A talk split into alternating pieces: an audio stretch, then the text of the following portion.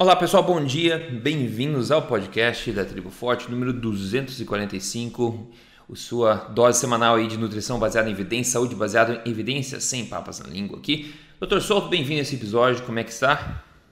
Tudo certo, bom dia Rodrigo, bom dia aos ouvintes. Bom dia pessoal, hoje a gente vai passar por dois assuntos principalmente aqui. Primeiro são as fatídicas diretrizes uh, americanas aí, que estão prestes a serem publicadas e também uma, uma peça de comédia aqui relacionada a carboidrato que a gente vai ver já, e também uma coisa rápida sobre cáries, né? Cáries nos dentes aí, que a gente tem uma, evidência nova para contar para vocês. Bom, as novas diretrizes alimentares americanas, como a gente vem falando há, há um bom tempo aqui no, nos últimos episódios, né? Elas estão prestes a serem publicadas nas próximas semanas e elas ficarão vigentes pelos próximos cinco anos, como de costume, né? Existe um último apelo do pessoal que defende a boa ciência, como a Nina Teichert, né, para tentar colocar um rótulo de alerta nos produtos que diz o seguinte: somente para pessoas saudáveis. Isso quer, quer dizer o quê? Bom, segundo ela, em sua última comunicação da Nutrition Coalition, que é essa organização que ela lidera para tentar influenciar positivamente aí as diretrizes, ela diz que as diretrizes sempre se aplicaram historicamente à prevenção de condições, né? E nunca para o tratamento ou auxílio a quem já possui alguma condição. Então, sabendo que nos Estados Unidos apenas 12% da população é considerada metabolicamente saudável, que 60% dos americanos são diagnosticados com algum tipo de doença crônica relacionada à dieta, incluindo nesses, né, nos 42% dos adultos nos Estados Unidos que estão com obesidade. Né? A gente tem claramente né, que a, a população americana é, no geral, uma população doente. Isso é um fato. Né? Então, ainda o painel de revisão para as novas diretrizes ah, alimentares americanas decidiu eliminar das suas análises todas as evidências e estudos que investigam perda de peso.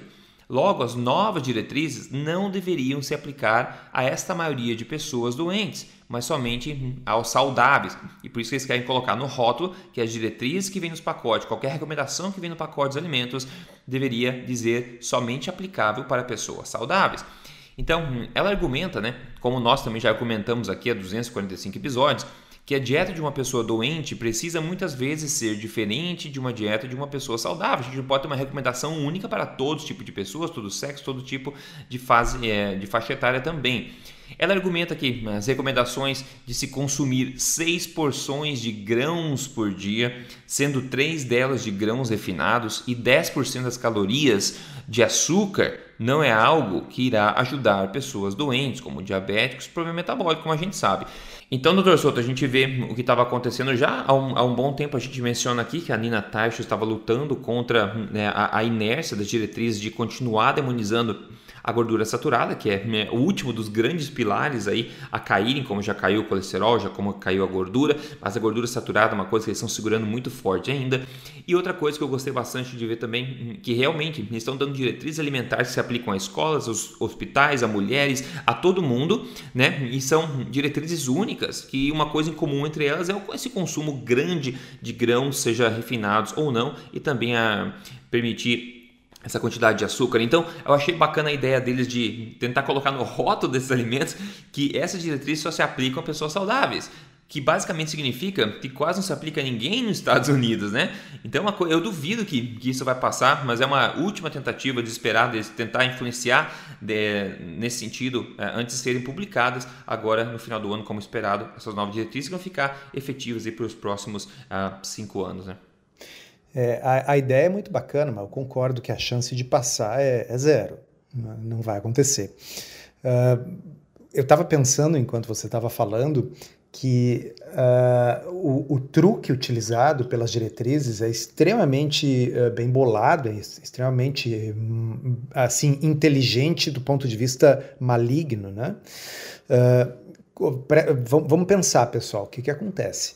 Você começa a ter um grande acúmulo de evidência na literatura de que uma dieta pobre em carboidratos é excelente para reverter síndrome metabólica, é excelente para reverter gordura no fígado, é a melhor estratégia para reverter diabetes e pré-diabetes. Uh, funciona muito bem para perda de peso. Né? Que são condições que a maior parte da população norte-americana tem. E aí, à medida que essas evidências vão se acumulando, começa a se tornar insustentável não mudar as diretrizes. E aí você faz um truque que é um truque de gênio. Você diz assim: não, só o seguinte, essa diretriz é exclusivamente para pessoas saudáveis. Portanto, essa diretriz exclui obeso, sobrepeso, sino metabólica, diabetes, gordura no fígado, pré-diabetes, exclui tudo isso.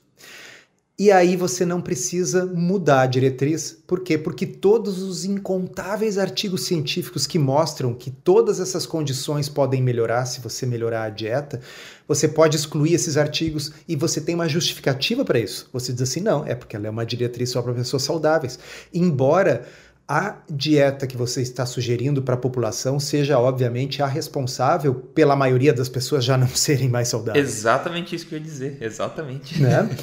Então, é, é, é, um, é um negócio, assim, inacreditável em termos de usar a, a inteligência, a esperteza para o mal. Isso, isso não é por acaso, isso obviamente foi assim. A gente acompanhou e a gente falou aqui em episódios anteriores o processo da, da, da, dessas diretrizes à medida que elas estavam sendo feitas. Então, por exemplo, você de, definia que uh, low carb incluía qualquer coisa com menos de 40% de carboidratos. Então a pessoa tinha 38% de carboidratos na dieta, era low carb. E aí, claro que se você pega estudos com essa definição, os resultados mostram que não tem diferença. Porque que diferença tem comer 50% ou 40% de carboidratos? Né? Uh, depois eles inventaram uma história, vocês lembram disso? Eu acho quem está nos, no, nos acompanhando aqui, que não encontraram ensaios clínicos randomizados que utilizassem menos de 50 gramas de carboidrato, acho que era isso. Né? E nossa, tem incontáveis, tem dezenas. Né? Ah, mas disseram que não encontraram. Né? A gente entra no PubMed aqui puxa dezenas na hora, mas não encontraram. E por fim vem essa, esse toque de gênio. Né? É, é o seguinte: nenhum desses artigos, no fundo, nos interessa, porque eles só mostram que as pessoas ficam mais saudáveis com isso. Mas as nossas diretrizes se aplicam apenas para pessoas que já são saudáveis. É a 12% da população. É, 12% da população. Esse número 12%, para quem não lembra, é um estudo que foi feito, publicado, em que se pegou dados estatísticos da população americana e se viu uh, quanto por cento das pessoas não são nem obesas, nem têm sobrepeso, nem têm resistência à insulina, síndrome metabólica, e sobrou 12%. Então você faz uma diretriz oficial que se aplica a uma minoria absoluta da população. Só que essa diretriz ela determina um monte de coisas. Essa diretriz determina o que, que as crianças vão receber nas escolas públicas americanas. Essa diretriz determina o que, que os militares vão receber. Essa diretriz recomenda os programas de auxílio, os programas de alimentação para a população uh, desfavorecida, têm que seguir essas diretrizes. Nos né? hospitais também, não? Os hospitais baseiam as suas diretrizes internas nas diretrizes oficiais, então, quando você interna num hospital, seja lá ou infelizmente aqui, e a dieta para diabetes vem com metade do prato composto de arroz ou batatas, é porque a diretriz diz que é assim. Né? Uhum. Uh, então, não, não adianta a gente tapar o sol com a peneira e dizer assim, não, mas tá bem, a diretriz não entra na minha casa. Eu aqui na minha casa decido o que eu vou comer. Sim, vocês que estão nos ouvindo aqui têm a informação e podem tomar essa decisão. Mas tem muita gente que não tem opção. Muita criança na escola que vai ter que comer baseado nesse tipo uh, de diretriz absurda, né? que serve para beneficiar a indústria alimentícia, serve para beneficiar a monocultura uh, e serve para criar mais gente doente. Né? É, com certeza. É, um ponto positivo disso tudo, como a própria Nina disse, apesar de ela mesma ter dito que a gente não conseguiu reverter ou fazer grandes mudanças nesse processo, porque a gente sabe que não tem muita coisa a ver com a ciência, mais a ver com esses interesses que a gente está falando mesmo. Só que um ponto positivo é que eles conseguiram chamar atenção para o processo, o quão falho o processo de revisão científica das diretrizes é Então isso pode ter um impacto grande na, nas próximas, né? Hopefully, né? Espero, esperamos que sim. Mas ela disse que é, não, eles não, não deixaram ser ignorado né, de se enxergar o problema grande que tem nessa questão da revisão científica.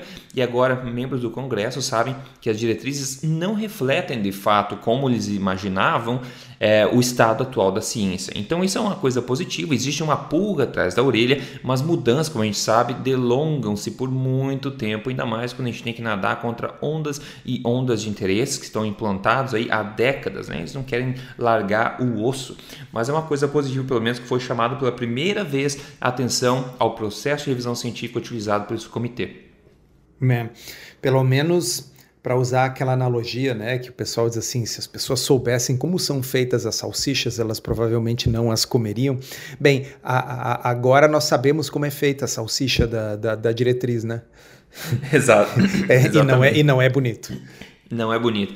Agora, enquanto a gente tem, né, como foi esses interesses todos empurrando as porções de grãos e refinados ainda, os açúcares ainda, fazendo parte das, das diretrizes, é, existe, claro, uma, uma, onda oposta de resistência da indústria do carboidrato, claro. E chega um ponto, né, é meio, meio cômico aqui, como a gente estava vendo logo antes de começar o podcast, o Torçoto passou por me dar risada. É, o desespero, meio que engraçado, né, que eu, que eu nunca tinha visto nesse nível.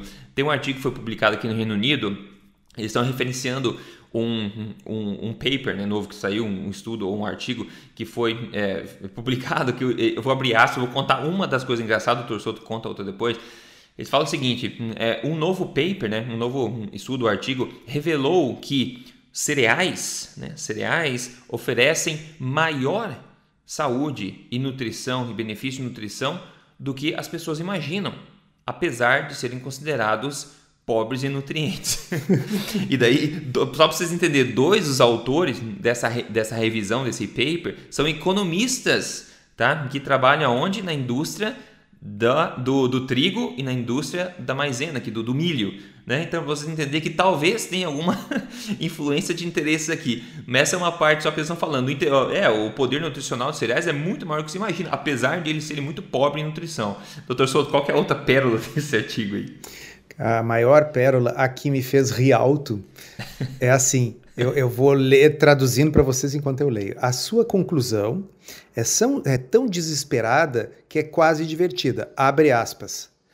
Uh, apenas quando nós comparamos com outros alimentos que são nutricionalmente ricos é que os cereais parecem nutricionalmente pobres. é, é espetacular. É espetacular. Ah, é assim, ó. É, é, é, é tão inusitado. É, é, é do tipo assim: você recebeu a função de defender o indefensável. Né? Então, olha só, pessoal, nós temos que escrever um artigo e fazer com que farinha uh, pareça uma coisa boa. Tá? Mas, cara, o troço não tem valor nutricional nenhum, é só amido, não tem nutrientes, é, é só aumenta a insulina, tá todo mundo doente e tal. Bom, paciência. Aqui, ó, a, a, a, é o International Maize, né, do, do, do milho, e o Wheat Improvement Center, o Centro de Melhora do Trigo, tá querendo que vocês escrevam um negócio bom. Ah, então tá, olha só, pessoal, o negócio é o seguinte: quando dizem uh, que a coisa é pobre em nutrientes, é só porque estão comparando com coisas que são muito ricas em nutrientes. Comparar com o quê? Com pedra? né? Então, assim, ó, se você é. ganha, uh, sabe, 3 mil reais por mês e você acha que é pouco, bom, isso é só comparado com quem ganha 5 mil reais por mês. Porque se você comparar com quem ganha mil reais por mês, você ganha três vezes mais. É, assim como é injusto falar que cigarro é ruim. Só é ruim fumar se você compara com quem não fuma. Agora, é. se você comparar com crack, é muito melhor o cigarro. E, e isso, então, né?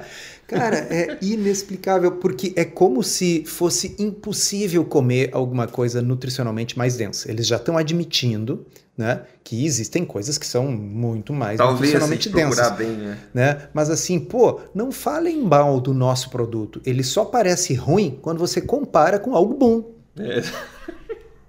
então, é assim, é, o, o engraçado, pessoal, é que não foi assim sabe? O, o, o, sensacionalista online que escreveu isso, um site de piadas, sabe? Não, é, assim, isso foi publicado, era um press release dessas instituições. Isso foi distribuído para a imprensa para ver se gerava notas nos jornais, notícias e tal. Né? E, então, uh, eu acho que tudo que você precisa saber sobre se essas coisas são adequadas para o consumo humano é ver que essa é a melhor defesa que quem é pago para defender isso pode fazer. É, só me pergunta se a, se a indústria do, do milho e do, do trigo ficou feliz com esse tipo, esse tipo de paper que eles escreveram. É, Mas eu acho que não, não saiu do jeito que eles queriam. Eu acho Mas que é não. isso aí, pessoal. Lembre-se, uh, não é ruim. Isso é ruim se você comparar com algo bom. Exatamente. Vamos considerar as coisas em perspectiva para a gente ser justo. É, isso aí.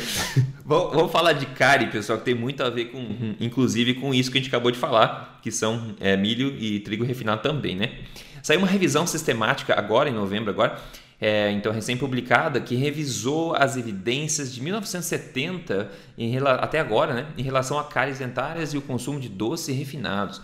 Eles dizem o seguinte: um grande achado da nossa revisão né, é que o, o que a gente come entre as refeições, ou os, os, lanchinhos que a gente tem durante o dia entre as refeições, né, que são constituídos de açúcar e também de alimentos que contêm amido, isso foi bastante associado com maiores taxas de cáries dentárias, né? Eles falaram que eles observaram então uma associação, digamos, uma associação né, positiva entre esses lanchinhos né, de, de comidas processadas entre as refeições e, e que contém amidos também, com maior é, incidência de carne, é de carne, com maior incidência de cáries. E essa associação, ela preenche o que a gente já falou aqui antes já dos é, critérios de Bradford Hill tá? que basicamente vão dizer se a associação é forte, se ela pode ter valia ou não. Então ele fala que preenche os, os critérios de Bradford Hill de coerência, de plausibilidade biológica, consistência, temporalidade e também, é, para, no caso que seria algo a se investigar, talvez uma determinada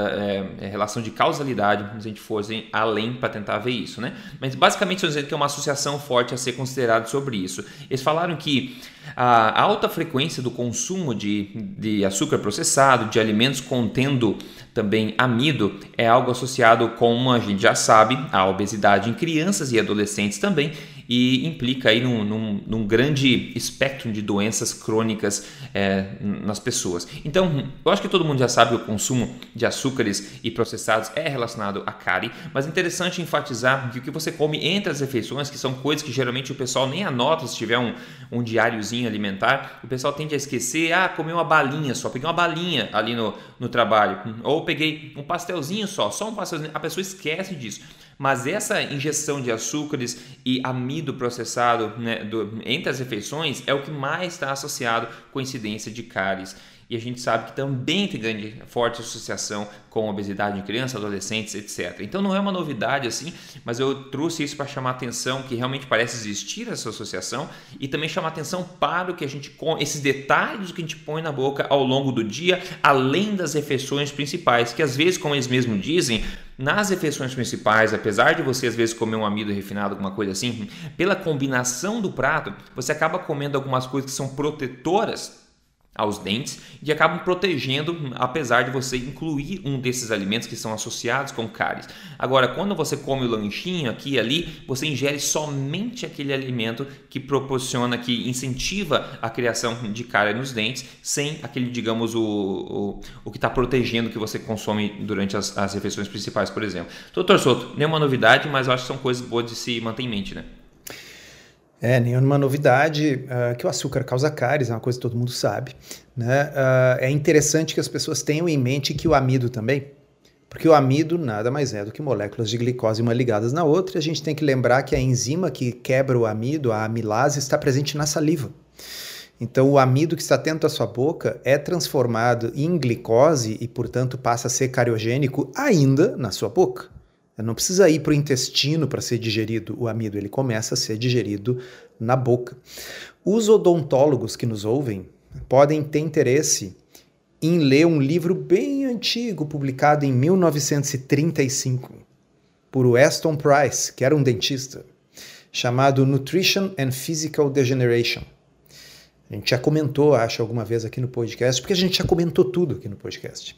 Tá? E, e uh, o, o, o Weston Price ele era um sujeito muito rico, de família, e ele ficou intrigado uh, quando ele começou a ver a, a associação entre a nutrição das pessoas e cáries, mas não apenas cáries, mas também a malformações da estrutura óssea uh, da mandíbula. Uh, então, mandíbulas estreitas que não tinham espaço para os dentes, esse tipo de coisa. E aí o Weston Price uh, ficou sabendo de relatos de que isso não acontecia com populações de estilo de vida tradicional. Ele resolveu conferir isso e aí ele tirou um período sabático assim de uns 10 anos para viajar pelo mundo e conhecer todas as populações de estilo de vida tradicional que ele pôde. Ele foi desde os esquimós até o interior da África, até as ilhas do Pacífico. Ele foi em todo lugar. Tá? E o livro é um livro grosso, ele é um livro repleto de fotografias sensacionais das arcadas dentárias. Quem é dentista tem que ver esse livro. Sim. Tá? Vocês façam o desconto pelo tempo, o negócio tem quase 100 anos, então, assim, uh, existe todo um, uh, um, um, um, racismo na forma como ele escreve e tal, mas te, abstraiam isso. Tá? Uh, o que, que ele mostrou ali? As populações que subsistiam com uh, sem açúcar e pouco amido tinham dentes perfeitos. As populações que subsistiam uh, começavam a introduzir a dieta do colonizador, uh, e, né, ele falava material farináceo e material sacarino, né, açúcar e farinha, passavam a ter não apenas cáries e abscessos, mas elas passavam também a ter alterações na arcada dentária na próxima geração. Ou uhum. seja, as mães que se alimentam assim estão determinando uma, uh, um, arcadas mais estreitas com menos espaço para os dentes. Né? É muito, muito interessante o livro, as fotos e o número de exemplos que ele dá pelo mundo, embora seja obviamente um estudo observacional, mas é compelling, como a gente diria em inglês, assim, é um negócio que a gente vê aquilo ali e está claríssimo, né? Uma outra coisa muito interessante é que os egípcios, por exemplo, sabidamente tinham muito problema dentário. Tá? Então a gente sabe porque tem muitas múmias preservadas, então abscessos, perfurações do, do osso por causa de abscesso, problemas dentários graves. E eles não comiam muito açúcar. O que eles comiam era farinha. É, né? Eles eram, inclusive, o apelido dos egípcios era os comedores de pão. Exatamente. Tá? Então, uh, é, é, é, são inúmeros os exemplos. Existe uh, nitidamente no registro fóssil, até o período do Paleolítico, os humanos eles eram mais altos né? e tinham dentições perfeitas. Após o Neolítico, e para lembrar, para quem não lembra, o que, que diferencia o paleolítico do neolítico é a invenção da agricultura. Né? Então, no momento que o homem deixou de ser um caçador-coletor e passou a viver de amido, de monocultura, passou a viver daquilo que plantava e era basicamente uma ou duas culturas, uh, a partir daquele momento se perdeu cerca de 10 centímetros de altura, isso se vê nas ossadas, então quer dizer, começou a se ter uma nutrição pior, porque em termos paleontológicos a altura é um proxy para saúde, né, para a nutrição. E passou a se ter cáries e perda dentária e todo esse tipo de coisa. Então, uh, esse estudo ele é a cereja do bolo de uma longa tradição em que a gente mostra que o açúcar provoca cáries, mas principal que as pessoas não se tocam que o amido é a mesma coisa. É, e nesse ponto queria só falar um pouco de nuance sobre isso. Eu não sei se é muito conhecido, mas tem uma evidência, é, tem, tem uma sinalização de evidência nesse sentido do amido. Vou tentar ser um pouco defensor do amido natural aqui. É, nessa mesma revisão que eu estou comentando, eles falam o seguinte, que os achados dessa revisão também se juntam ao achado da, da revisão passada do Halvorsrud, que também fez uma revisão nesse sentido, onde eles reportaram que não existe associação entre o consumo total de amido na dieta e cáries dentárias. Mas, mas aí que é o ponto, o, a ingesta de amido rapidamente digerido, incluindo refinado, né, e amido processado, isso sim está associado a maiores, maior incidência de cáries. Então, esse eu acho um ponto interessante, porque a gente sabe que o Weston Price, etc., várias populações tradicionais do mundo, eles consomem amido na forma de alimento de verdade, seja a batata, a mandioca, uma fruta aqui e ali, esse tipo de coisa, junto com outros alimentos e tudo mais. E Parece que a evidência não acha associação entre o consumo total de amido assim, nesse sentido, mas sim dos, como você falou, do material farináceo, do material sacarino, do açúcar, das farinhas, desse tipo de coisa que na boa constitui a maior parte da nossa alimentação. Mas eu não sei, não, pelo menos não, não, vejo evidência do que o amido na sua forma de alimento de verdade seja algo a se evitar por causa de cáries. Mas eu também não sou dentista, não sei, estou comentando por causa disso. Mas muito bem lembrado, eu acho que você tem razão e, e é fascinante a gente pensar no motivo pelo qual uh, o o amido natural, digamos assim, o amido não processado, não vai causar nem cáries e nem parece estar associado com desenvolvimento de diabetes, síndrome metabólica e obesidade. Uh, tem um artigo de 2012 publicado na revista Obesity que ele postulava a hipótese de que o problema são os, uh, os carboidratos não celulares. Tá? Então, o que, que significa? O que, que eles queriam dizer com isso? Quando você pega, você come um, uma mandioca ou um aipim, como a gente diz aqui em Porto Alegre, uh, você está comendo um, alguma coisa que foi, foi não processada, ela simplesmente foi cozida. Tá? Então, as células vegetais estão íntegras. Então você tem os corpos amiláceos que vivem dentro de células vegetais que têm parede de celulose. Né? E aquilo ali tem que ser digerido. Essa digestão ela é mais lenta. Essa velocidade da digestão aparentemente faz toda a diferença em vários aspectos. Primeiro, você não vai ter, por exemplo, a digestão adequada disso na sua boca. Né? Por quê? Porque o amido ainda está dentro das células vegetais, então boa, boa parte dele não vai ser afetado pela amilase salivar, motivo pelo qual você não vai ter a mesma quantidade de açúcar dentro da sua boca do que se você tivesse consumindo uma farinha, que é um amido não celular. Ela foi processada ao ponto de que as células vegetais foram rompidas e os grânulos dos corpos amiláceos foram pulverizados e transformados em um pó fino e altamente digerível. Né? Uhum. Uh, da mesma forma, nós temos uh, a primeira porção do, do, do, duodeno, do intestino delgado.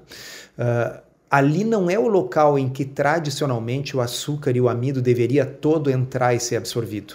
Por quê? Porque a gente foi, a gente evoluiu num ambiente em que esses amidos, eles eram digeridos de forma mais lenta, porque eles eram celulares. Isso vale para as frutas também, dicas de passagem. Tá? E aí você vai tendo uma absorção em diferentes partes do intestino. Os hormônios secretados na primeira porção do intestino, tipo GIP, são diferentes dos hormônios secretados na porção distal do, do intestino, tipo GLP-1. O efeito hormonal é diferente, o efeito no apetite é diferente, o efeito inflamatório é diferente. Especificamente no que diz respeito ao açúcar, tem um artigo recente sensacional que eu, eu, acho incrível como a gente sempre acha que sabe as coisas, depois alguém descobre alguma coisa nova e diz, puxa, eu nunca tinha pensado nisso. Uh, a gente já falou mil vezes aqui que o açúcar tem o problema de que é metade frutose e metade glicose, e a frutose ela é toda metabolizada no fígado, e aí a frutose está associada com risco maior de gordura no fígado, resistência à insulina, etc. No entanto, tem um monte de estudos mostrando que o consumo de frutas não está associado com esses riscos. Uh, já o consumo de açúcar, sim. Bom, mas o açúcar tem frutose e a fruta também, mas qual é a diferença? A diferença é essa estrutura celular da fruta que você come. Então é para comer fruta, não é para beber. Tá? Quando você come a fruta, uh, esse, essa digestão das células dentro das quais o açúcar se encontra é mais lenta e aí essa frutose vai entrando, vai, vai entrando em solução aos poucos no intestino delgado. Se descobriu o que que os enterócitos, as células intestinais do intestino delgado, têm capacidade de metabolizar a frutose também, não é só o fígado. Uhum. Só que a capacidade de metabolizar a frutose dos enterócitos ela é limitada. Se passar daquele limite, aí essa frutose passa reto, entra na veia porta, que é a veia que vai para o fígado, e o fígado recebe uma enxurrada de frutose que evolutivamente ele não está preparado para receber. Então, uh, digamos assim, as células do intestino elas servem como um, um buffer, como Uh, eu vou dar um exemplo que uh, já, já dei uma vez numa aula, o pessoal que é de São Paulo conhece isso bem. Em São Paulo foram construídas piscinas de contenção. Quando tem uma enxurrada, uma chuva, enche aquelas piscinas. Né, que é para a água não encher direto as ruas e provocar uma, uma enchente. Né? Então, é como se essas células do intestino fossem essas piscinas de contenção da frutose. A gente come uma fruta e a frutose, ao invés de ir direto para o fígado, vai para ali. E aí as células do intestino metabolizam a frutose e o fígado fica livre disso. Quando é que você ultrapassa esse limite? Quando você refina a frutose. Né? Exato. Então, uhum. uh, o Weston Price não tinha como saber, até recentemente nem nós tínhamos como saber, mas uh, o, observacionalmente a gente já sabia que comer frutas e comer uh, uma batata doce, uma mandioca, não é uma coisa tão ruim como comer açúcar e como comer farinha. Então, não, perfeito. Bem legal, perfeito. né? Bom, muito bom. Acho que esse, esse final foi excepcional e só vai enfatizar o que a gente sempre fala aqui, que a qualidade da alimentação é a coisa mais importante. A gente sabe desse tipo de coisa agora. Não dá para simplificar ao ponto de dizer carboidratos todos são ruins, amidos todos são ruins, em termos de carne, em termos de metabolismo, etc. A integridade da tua alimentação, a qualidade dela é muito importante. Muito bacana. O Bom, quem tira proveito disso é quem segue esse tipo de coisa, né? Nosso amigo que mandou a foto antes e depois, ele falou: Rodrigo, muito obrigado, cara. Só tenho a te agradecer. Antes eu estava com 94 quilos, hoje estou com 72, graças aos ensinamentos e alimentação forte, menos 22 quilos. É uma pessoa nova, parabéns, com certeza evitando um monte de potenciais problemas no futuro, perdendo essa quantidade de peso ainda quando novo. Então, parabéns. Quem quer emagrecer seguindo um método baseado em ciência, é só entrar em código emagrecerdevez.com.br. Doutor Souto, vamos lá para o que você vai degustar depois desse podcast. Hum, hoje eu vou degustar uma coisa diferente. Então eu estava debatendo no WhatsApp com um restaurante onde eu às vezes jantava, né? Agora a gente tende a pedir mais as coisas por delivery. Finalmente o fígado com cebolas, então. Não, não vai ser ah, o fígado com cebolas, mas eu quero aproveitar tá a oportunidade para explicar para as pessoas como é que a gente faz, tá? Então, olha só, eu vou descrever para vocês que beleza o prato. Tá? Então, ó, medalhões de filé ao molho de vinho tinto sobre colchão de cogumelos frescos, laminados, acompanhado de linguine. Putz, aí ferrou, porque linguine é massa, né? Acompanhados de linguine no azeite, cogumelos, amêndoas e um toque de azeite trufado. Pô, tirando o linguine, o negócio é espetacular. Tá? Aí eu peguei e mandei um WhatsApp. Primeira coisa, o molho tem farinha? Não, não tem. Segundo, se der para substituir as massas por alguma coisa, tá bem. Se não, fazemos apenas sem massa. Eu estou lendo do meu WhatsApp para vocês. Talvez uns legumes refogados para o molho ter onde ficar, né? Aí continuei argumentando assim, olha, e se vocês tiverem, de repente, possibilidade de um macarrão de pupunha para substituir a massa, ou mesmo um macarrão de zucchini, né? Então, não é então, macarrão. É, é que não é macarrão, zucchini é abobrinha, chamar né, discos pessoal? de vegetais de hambúrguer, a mesma coisa. É, exatamente. então, uh, resulta que conseguimos desconstruir e reconstruir o prato, mantendo tudo de bom e bonito e saboroso ali, e tirando essa coisa que a gente definiu no início do podcast, que é, não é ruim, é ruim só quando você compara com coisa boa. Sim. É a pergunta, eles te bloquearam no WhatsApp já ou não? Não, ainda não, mas assim, tem uma vantagem também que o, o dono do restaurante é meu paciente, né? Ah, isso, isso ajuda. Tem que ter confiança no médico, ainda mais paciente não, não da parte uh, de low carb e tal, é paciente urológico. Mas enfim, eu tenho uma entrada, né? Mas o que, que eu aproveitei e falei, olha só, se não for muito ousadia minha, eu vou dar uma sugestão, né? Quem sabe inclui no cardápio um asterisco onde tem esses pratos e bota lá embaixo assim opção de substituir por macarrão de abobrinha ou macarrão de pupunha. Nossa, isso seria sensacional, porque muita gente que está nos ouvindo aqui provavelmente evita de fazer esse tipo de troca porque fica com vergonha, porque fica constrangido. Né? Então, o que, que eu estava tentando sugerir para eles? Daqui a pouco vocês passam a ganhar uma clientela que uh, a clientela poderia vir, porque vocês são gentis e trocam as coisas se as pessoas pedirem, mas as pessoas têm vergonha de pedir. Só colocar esse asterisco no cardápio faz uma grande diferença. Né? Então eu espero que com o tempo a gente veja né, cada vez mais essa ideia proliferando, porque a gente vê que em estratégias alimentares mais. Uh, mas na moda, digamos assim, isso já acontece. Tem muito cardápio que aparece ali que aquele prato é sem glúten ou aquele prato é vegano, né? Então, poxa vida, por que não ter uma opção low carb? Não, com certeza. E hoje em dia está cada vez mais comum que as pessoas tenham preferências diferentes também, os restaurantes estão mais acostumados com esse tipo de substituição. Com certeza é uma boa sugestão. Então lembrem aí, pessoal, vocês não precisam ter vergonha, vocês são o cliente, vocês estão pagando. É só ser educado na forma de pedir, que provavelmente a pessoa vai ser educada em lhe atender. E se a pessoa não for educada, bom, não é o único restaurante da cidade, né? Exatamente. E na, a melhor forma de pedir é assim, posso pegar assim o macarrão, por favor? Pronto, simples também. Você pode optar por não receber aquela parte da, da alimentação também, é, da, do prato também. Bom, enfim, é, eu não sei o que eu vou comprar, ainda tem que ir no mercado agora comprar alguma coisa, provavelmente vai ser, eu imagino que vai ser um bife ou alguma coisa, é, não sei ainda, talvez eu possa no Instagram depois. Falando nisso, siga a gente nas mídias sociais, me siga lá, Rodrigo Polesso, em todo lugar, no Instagram estou lá também.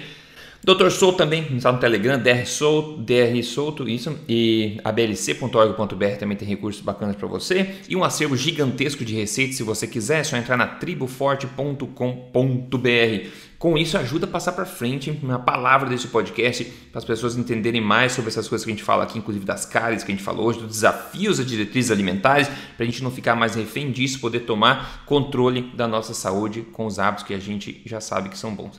Doutor Souza, então, obrigado aí pela atenção. Pessoal, obrigado pela atenção também e próximo podcast a gente está aí novamente. Obrigado, até a próxima.